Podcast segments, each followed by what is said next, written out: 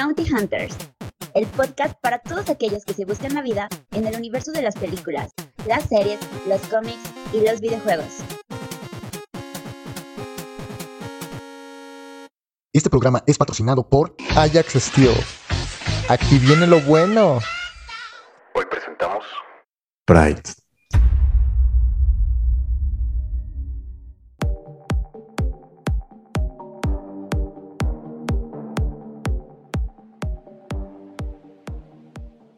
Hola a todos y sean bienvenidos a Bounty Hunters. Al habla Chus como cada semana me encuentro con quien tomó la foto de Bart Simpson en el desfile gay. Dimitri Albertini, ¿cómo estás amigo? Pues a toda madre, mi estimado. Pero cuéntame amigo, dejando de lado chistes de lado, hoy tenemos un programa para conmemorar un movimiento social complementado y aderezado con unas noticias que están bastante, bastante buenas y algunas muy polémicas, amigo. Disney, Disney y más Disney. Y noticias de terror. Pero adicionalmente a eso, vamos a tener un breve conteo de 10 películas, por si quieren seguir conmemorando esta fiesta. Por supuesto, claro que sí, películas que no simplemente tienen la excusa del tema como Buzz Lightyear, me entenderá. Sino de, de películas que se han hecho que tienen este tema como un tema principal y no solo este, una nota al pie de página, ¿no? Que por ahí hay varias nominadillas al Oscar, ¿eh, Dimitri? Así que adelante, Dimitri, dime con qué iniciamos este programa de Bounty Hunters. La más rentable productora de terror en los últimos años, ni más ni menos que Blumhouse, adquirió los derechos de una de las sagas más queridas y más emblemáticas de los slasher en los años 80, Freddy, Jason y también El Exorcista, para hacer sus respectivos remakes. Como bien todos conocemos, los derechos de tanto de Freddy como del señor Borges pertenecen a Warner Brothers. Digamos que últimamente Warner Brothers se encuentra muy ocupada, muy ocupada reestructurando todo su universo cinematográfico de superhéroes aunado a eso tratando de hacer el revival de lo que es este Harry Potter. Digamos que, que Warner Bros. por ahora tiene las manos llenas. Entonces con estos derechos en las manos y sin tiempo para poder ocuparlos voltea a ver a Blumhouse y le dice oye te presto los derechos tú haz las películas y nos vamos micha y micha. ¿cómo ves ese deal Dimitri? muy al estilo de Sony Marvel. Eh, realmente Blumhouse tiene mucho esa filosofía de hacer películas con muy poco presupuesto eh, las que ha hecho les da 5 millones, no más, y con eso han sacado agua de las piedras. Ahí tenemos el caso de Feliz Día de tu Muerte o más recientemente Halloween. Sí, efectivamente, y el señor Bloom, que es propietario de Blumhouse, por eso se llama sí, así la compañía, ha hecho la mención en una reciente entrevista de que él puede convencer a Robert Engel de volver como Freddy Krueger pues ya lo vimos en Stranger Things, Dimitri, y ¿por qué no un último baile? Como para volver y seguirnos asustando en nuestros sueños. Y hablando de sueños, Dimitri, tu sueño se volverá realidad, pues la actriz Millie Bobby Brown se rumora fuertemente para llegar a la saga de Star Wars. Se entrevistó con Kathleen Kennedy y pareciera que va por buen camino la negociación, que la pudieran integrar en alguna de sus series. Estamos hablando de una de las actrices más mediáticas en los últimos años, un gran éxito con Stranger Things. Pareciera que está buscando nuevos horizontes. La mayoría no recibió como con buenos ojos la llegada de la posible llegada de Millie Bobby Brown a Star Wars el fandom de Star Wars siempre ha sido yo creo que el más tóxico de todos los fandoms que existen. ¿Te gustaría ver a Millie Bobby Brown en, en esta saga? No me desagrada realmente. No quisiera una nueva rey en la saga de Star Wars. Sí, ¿no? ¿Te, te gustó en Godzilla vs. Kong, por ejemplo? Nada, nada. Ni en Godzilla vs. Kong, ni también hizo una, una película de Sherlock Holmes, ¿no? Ojalá, ojalá y no, pero el poder mediático, lo más seguro es que sí la incluyan dentro de la saga. Está difícil.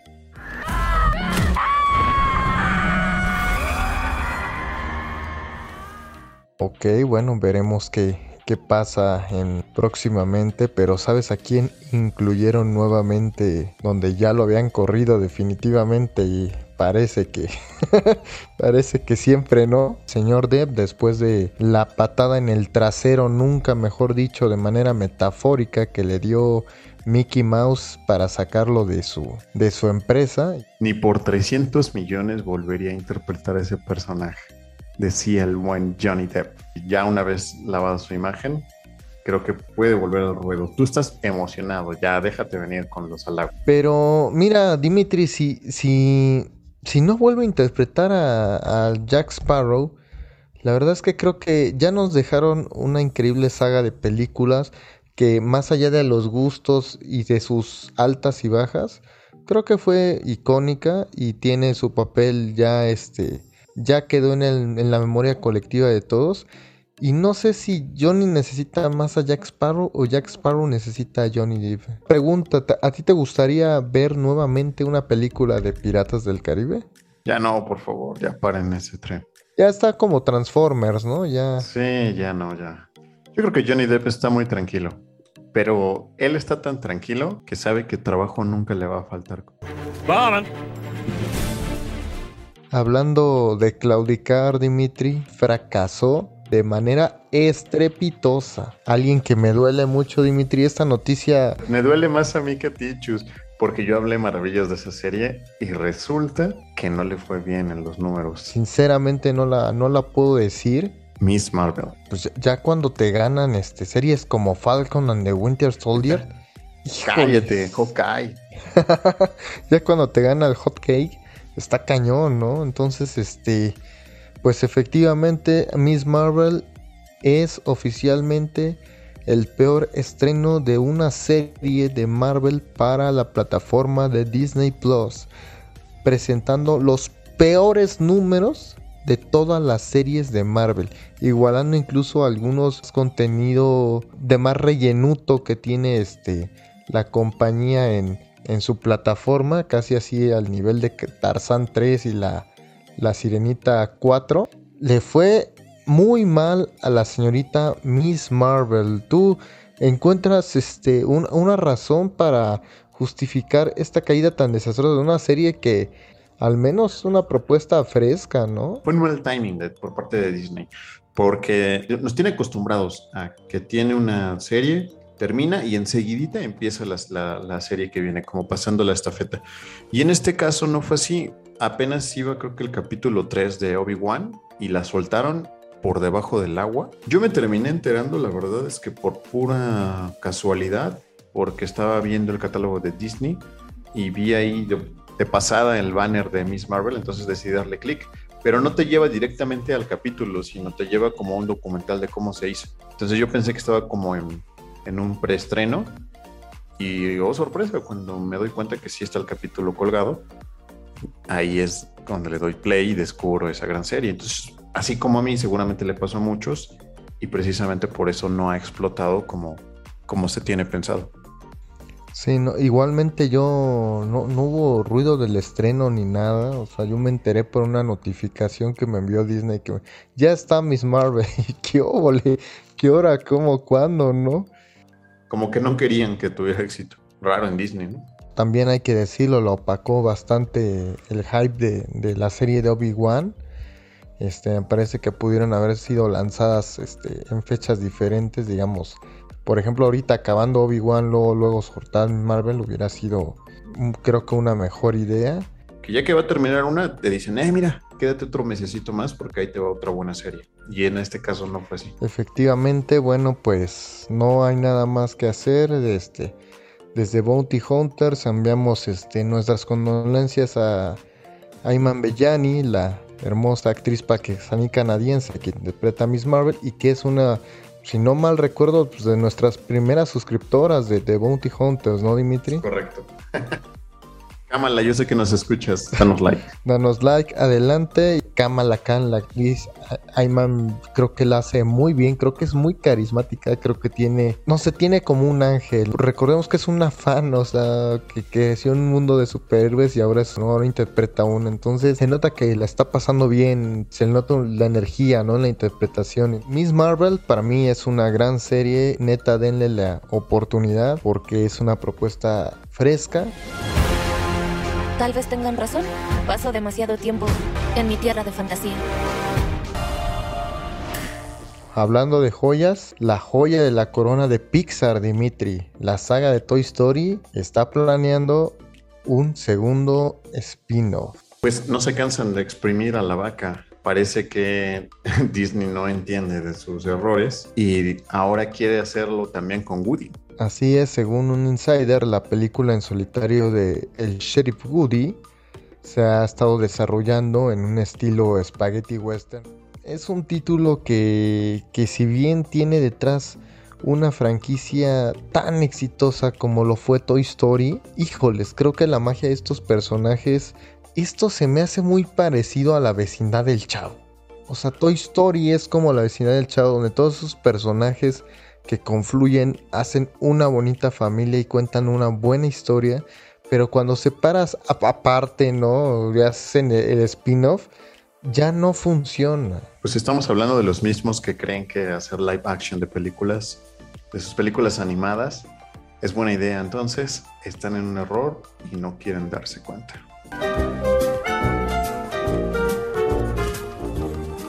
No sería el último error que han cometido últimamente, pues como sabemos, hay una polémica fuerte en, Disney últimamente, que de hecho es tendencia en este momento en Twitter, por la película The Like Year. A pesar de que ya tiene rato su estreno, continúa la polémica por esta inclusión para algunos forzada y mucha gente está muy indignada, incluidos la, la, industria cinematográfica en muchos países, ya fue prohibida creo que en 17 países, Dimitri, ya, ya ni el Chapo, Guzmán, ¿qué está pasando? Ah, ya le subieron tres países más. ¿Qué está pasando, Dimitri? Ya ni The Boys, ya en el capítulo de Aerocamps de The Boys. Qué lástima que enfoquen toda la publicidad o la mala publicidad a esa escena y no a la película porque también me parece que ha generado un poquito de, desacuerdo entre las críticas, ¿no? La mayoría no les ha gustado, que porque Buzz Lightyear, que no sé qué, que es una historia aburrida, y eso le ha pegado considerablemente a taquilla, principalmente porque se invirtieron 200 millones en hacer esta película y hasta el 24 de junio solamente ha recabado 85. No, no puede ser, Dimitri. Este podría ser el fracaso cinematográfico más grande de la historia de Pixar. Pudiera ser. ¿Y sabes qué? Me da miedo porque es la segunda cosa que hablo bien de Disney y a la segunda cosa que le va mal. A mí me da miedo porque está en riesgo el spin-off de Woody entonces. Yo ya no creo que venga el spin-off de Woody. Pero creo, que la molestia más allá de los padres y de estos países que han prohibido este, la película viene más un poquito dejando de lado la ideología del hecho forzado de, un adoctrinamiento de parte de, Disney. O sea, no el. No la, no la escena en sí, sino esta actitud de Disney de no le muevo ni una coma. Si te gusta bien y si no, no. Creo que los países y las personas están todo su derecho de decir, ¿sabes que no? Sin embargo, para un niño, creo que. Pues creo que cuando vas a ver una película de de un este, astronauta espacial, pues el niño me imagino, no sé, yo quiero pensar que quiere ver este disparos, no hay naves y sol y yo soy tu padre, cosas así. Yo te, yo te lo voy a platicar desde un punto de vista que lo que lo viví en la sala. Había muchos niños en la sala que yo fui y créeme que lo que menos se ponen a pensar es eso, porque la película sí tiene acción y está llena de tomas muy llamativas visualmente, y la escena pasa bien rápido, tanto que incluso hubo comentarios por parte de en Twitter de que se había eliminado la escena, que no la habían pasado, que por qué esto, por qué el otro. Y tuvo que salir Cinépolis a decir, yo no corté nada, la escena está ahí dura poquito, pero existe. Yo, yo no, no, no la eliminé. Yo creo que es un tema de hipocresía. Decir, oye, brother, este, me estás tratando de meter inclusión forzada en una película infantil cuando tienes en tus parques gente protestando porque dice que maltratas los derechos de las personas LGTB en tus parques. Esta doble moral que siempre ha manejado Disney, ¿no? Entonces, este, pues es un tema polémico, sin lugar a dudas. Cada quien tendrá su, opinión al respecto. Este, si quieres dejárnosla en los comentarios, sería increíble para nosotros leerla. Si te vas a esperar a Disney Plus. Si, ah, exactamente también, si la viste, si no la vas a ver, con esa escena, ¿no? Entonces, este, sería interesante. Ya viene la policía por tichos. Yo vivo una- en una ciudad prácticamente filmada por Ronald Emmerich. Pero bueno, Dimitri, yo creo que hasta aquí está bien nuestro primer bloque. Eh, esperemos que se queden para el segundo bloque. No se lo pierdan porque tenemos un top de películas de primer nivel. Un gran podcast conlleva una gran suscripción. Suscríbete y síguenos en nuestras redes sociales. No olvides compartirlo. Ayúdame, suscriptor. Eres mi única esperanza.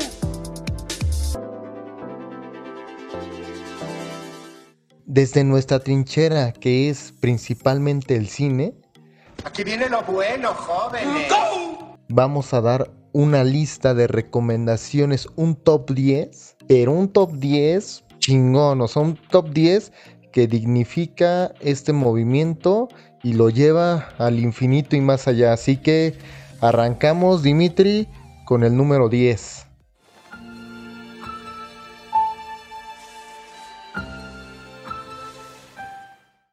Díaz, La chica danesa.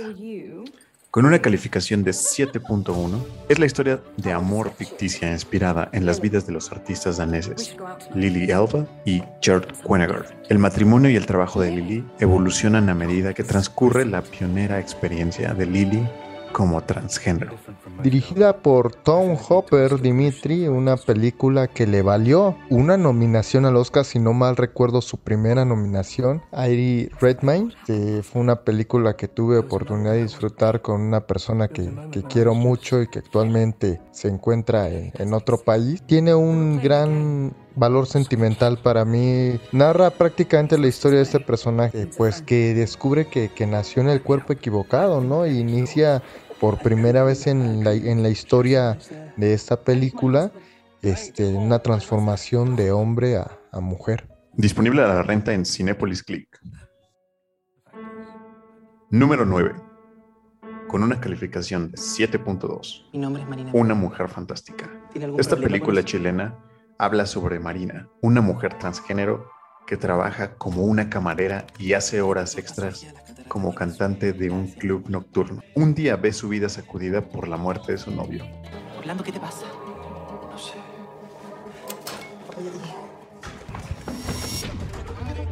Esta película me pareció bastante interesante porque es una película latinoamericana dirigida por Sebastián Lelio en 2017 y como intérprete a una chica trans, eh, Daniela Vega, y nos muestra justamente todo el lío que puede causar o que causa en la sociedad por ser una chica transgénero y todo lo que conlleva eso, sumado a que estuvo nominada como mejor película extranjera en los premios Oscar. Y ganó porque se llevó la estatuilla. Recomendadísima. Entonces dime, ¿dónde la podemos ver? Disponible en Netflix. Número 8, con una calificación de 7.3.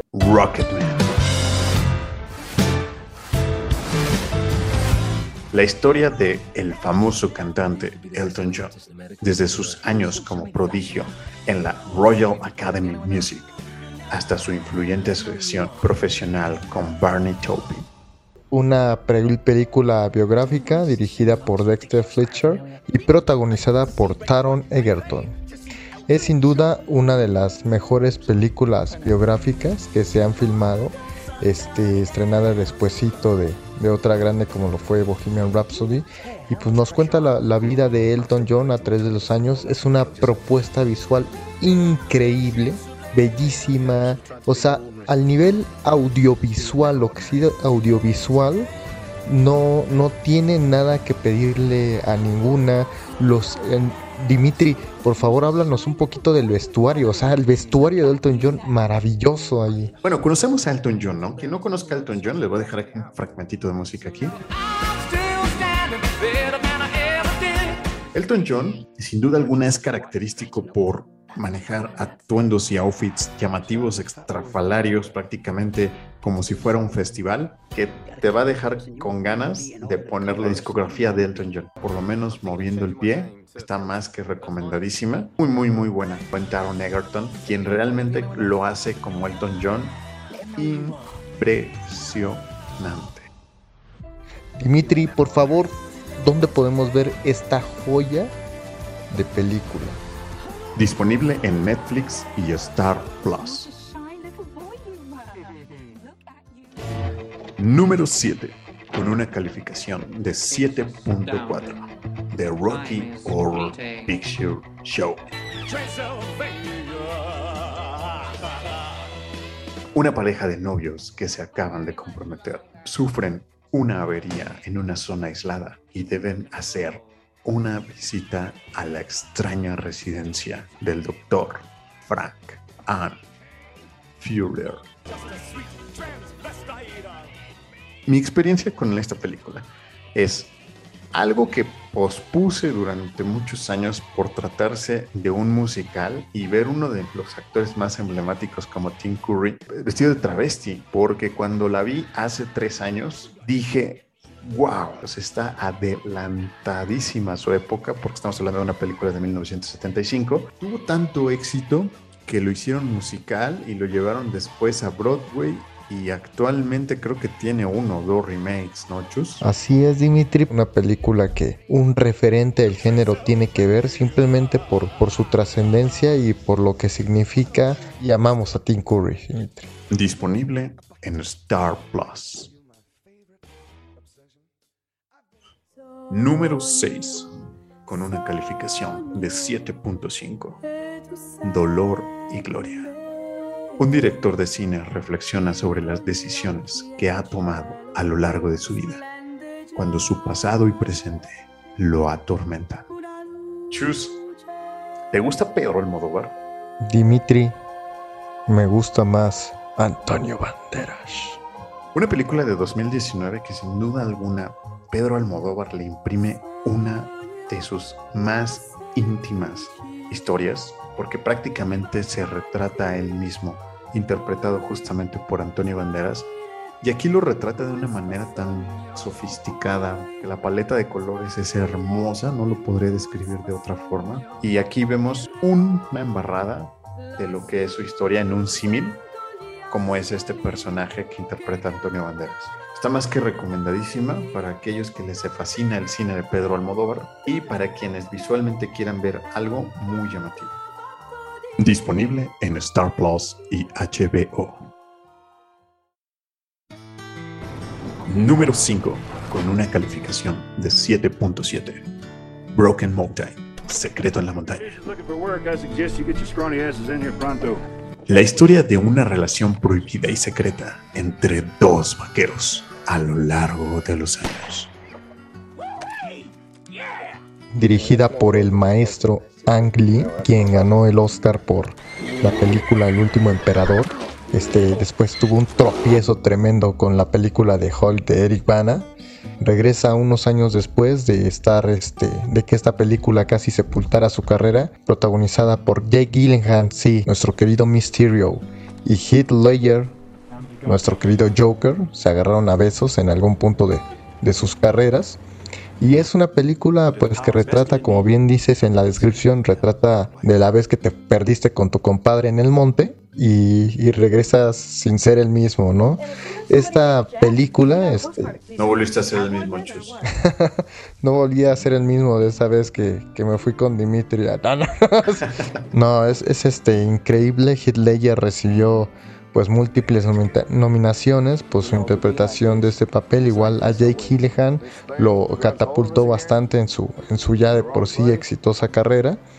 Y fue una película que fue muy polémica en su momento, Dimitri, pero yo creo que hoy vale la pena revisitar porque, híjoles, deja tantas enseñanzas.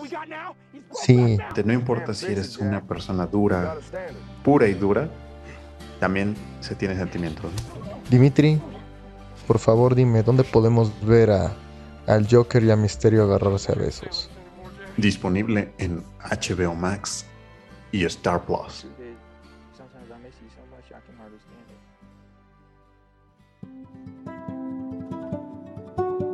Número 4. Con una calificación de 7.8. Call Me By Your Name. Llámame por tu nombre. En Italia de los 80s, un romance florece. Un estudiante de 17 años y el hombre contratado como asistente de investigación de su padre.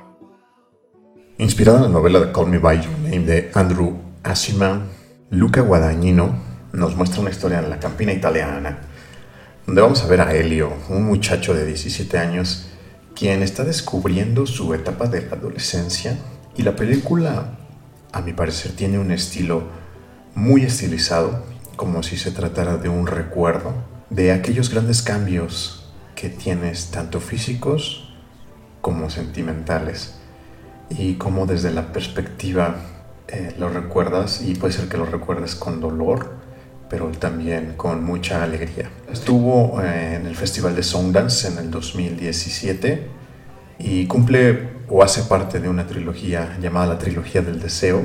Cabe mencionar que esta película catapultó a la fama a Timothy Chalamet, quien interpreta a Helio, y fue uno de los últimos grandes papeles de Armie Hammer previo a que lo acusaran por tendencias caníbales. Disponible en Netflix y Paramount Plus.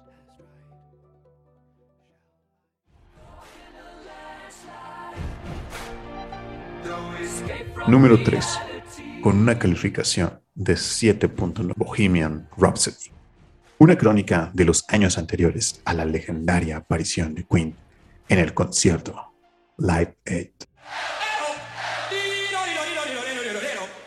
la grandiosa, la magnífica Bohemian Rhapsody, dirigida por el X-Men Brian Singer, uno de los directores más polémicos de los últimos tiempos, pues es una película biográfica de el cantante Freddie Mercury, interpretado por Rami Malek, nuestro querido Mr. Robot, que le valió ganarse su primer Oscar. No olvidemos que su impacto hizo que Queen volviera a los primeros puestos de Spotify, que nos deja una gran enseñanza no solo sobre la fortaleza de este, de este cantante a la hora de luchar contra, contra una sociedad mucho más, mucho más cerrada en ese sentido es de, de su ideología, es de su forma de sentir, de su forma de andar, sino su lucha contra una de las enfermedades mortales más mortíferas de, fue el VIH,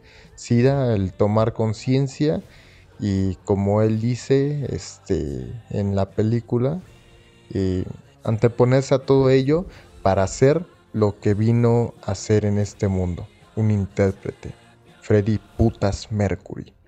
Disponible en Star Plus y Netflix. All right.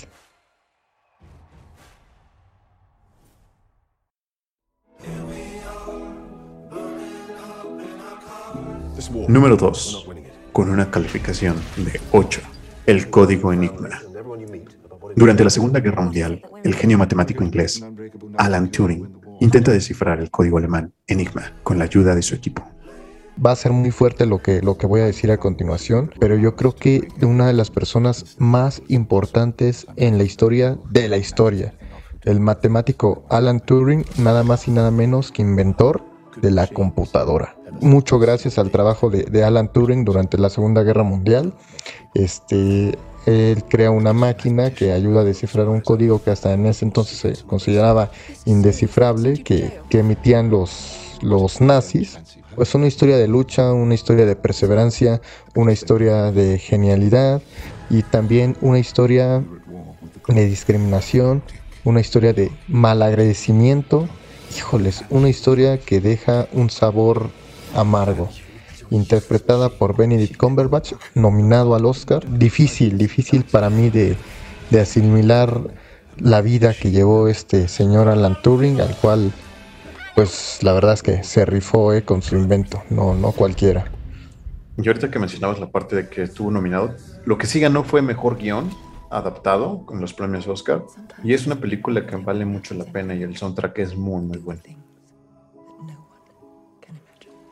Disponible en HBO.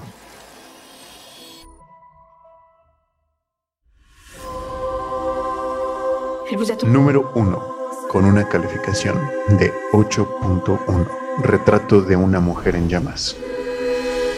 Dentro de una isla de Gran Bretaña, en el siglo XVIII, una pintora se ve obligada a realizar un retrato para una joven porque se acerca su boda.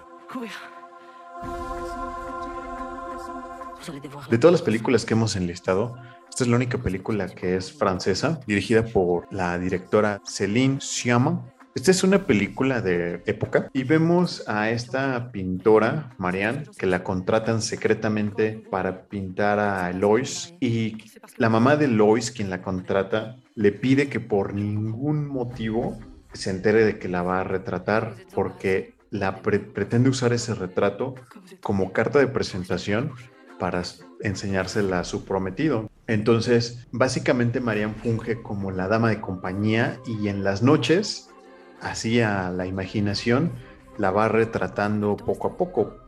Pero para poderla retratar de una manera en la que capte toda su esencia de Lois, ella eh, tiene que pasar tiempo, tiempo, con, tiempo a su lado y ahí justamente es donde va teniendo como esta interacción y se va generando este romance. Es contemplativa, pero que la historia te, te- te tiene como entretenido, que las actuaciones y la manera en la que está dirigida te, de una manera impecable. Por algo tiene 8.1 en IMDB y es en nuestro ranking la número uno, ¿no? Sin lugar a dudas, este, como no podía ser de otra forma, si vamos a hablar de emociones y sentimientos, si vamos a hablar de amor, no podía ser otra más que una película del país donde nació el cine, también el país del amor, Ulela, señor francés. Francia, representando aquí el primer, este, el primer lugar en, en ese top de Bounty Hunters. Creo que es una de las maravillas que tiene el, el cine francés. ¿Dónde podemos ver esta película? Disponible a la renta en Cinepolis Click y Apple TV.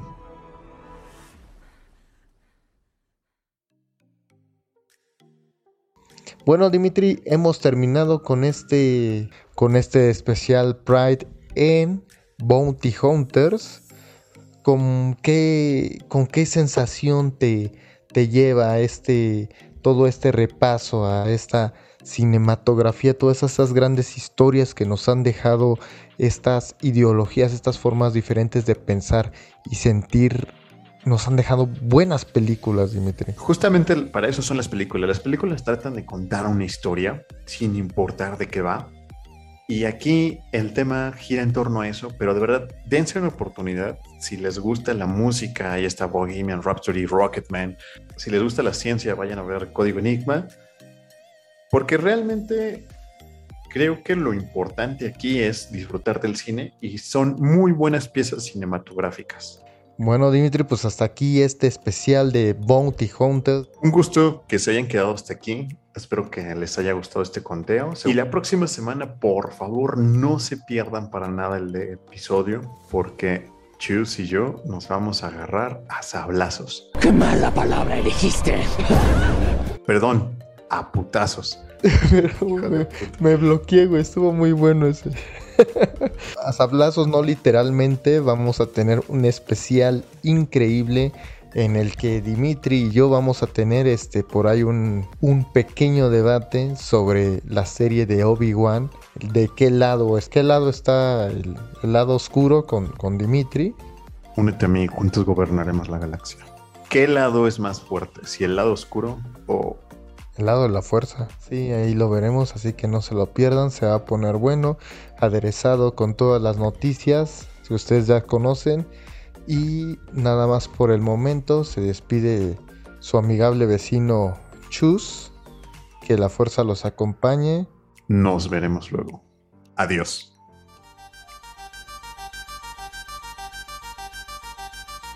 Hemos llegado al final de nuestro episodio. Que la fuerza te acompañe. Y no te preocupes. Volveré.